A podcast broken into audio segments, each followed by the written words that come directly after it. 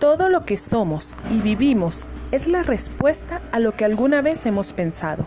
Siempre podemos decidir cómo pensar. Es responsabilidad nuestra elegir lo que creamos y desde dónde actuamos. Si lo que piensas te produce miedo, inquietud o malestar, es el ego intercediendo en ti. Si por lo contrario tus pensamientos te producen paz, es tu ser quien se manifiesta para recordarte lo que eres. Amor.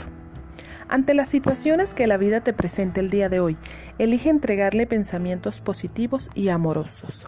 Observa la marea de paz y bienestar que se abren ante ti.